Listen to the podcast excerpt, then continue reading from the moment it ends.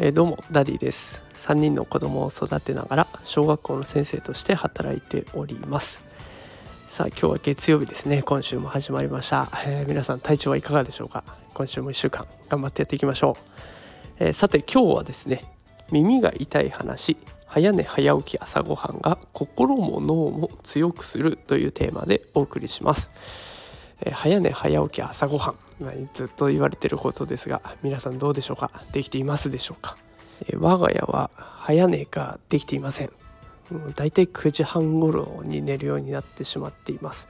えー、皆さんのご家庭はどうでしょうかね？あの今日はノーベル科学ノーベル賞を受賞した山中伸也教授が語る子育てについての記事を見てでそれをきっかけにちょっと今日はね投稿しようと思ったので最後までお聞きいただければまあ、やっぱり頑張ろうな、えー、ちゃんとやんなきゃなっていうふうに思っていただけるかなと。私の次回の念も込めて放送していこうと思います。よろしくお願いします、えー、山中教授ですが幼少期の頃は夜の8時に寝て朝の5時から6時ぐらいに起きるという生活を繰り返していたそうです。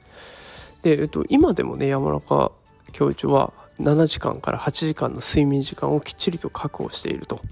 いうことをおっしゃっていました。ご本人の話だとね幼少期にこの朝あ夜早く寝て朝早く起きるっていう生活習慣を確立していたからこそノーベル賞受賞までのさまざまな心理的ストレスを乗り越えられたということをおっしゃっています。私が勤務している学校でも定期的に早寝早起き朝ごはんができているか自分でチェックしていくものがあるんですけれどもやっぱりそれを見てみると生活リズムが規則正しければ正しい子ほど心が安定して投稿してきているなという感じがします。でしかもその気分のムラがないから友達からの人望も厚いなというところは見てわかります。でそもそも何で早寝早起き朝ごはんがいいのかっていうと脳の育つ順番と影響が出てくるそうです。ここからはその参考にした記事を引用して放送していきます。えっと早寝早起き朝ごはんによって脳と心と体のバランスが維持できていきます。でどうしてかっていうと脳は体の機能それから情動自律神経などの働きを司る古い脳ができてから記憶や思考情感を司る新しい脳が発達し始めます最後に適切なコミュニケーションに欠かせない前頭葉が育つという順番がある。さあ以上がね引用になるんですけれどもどうやら脳には育つ順番があると、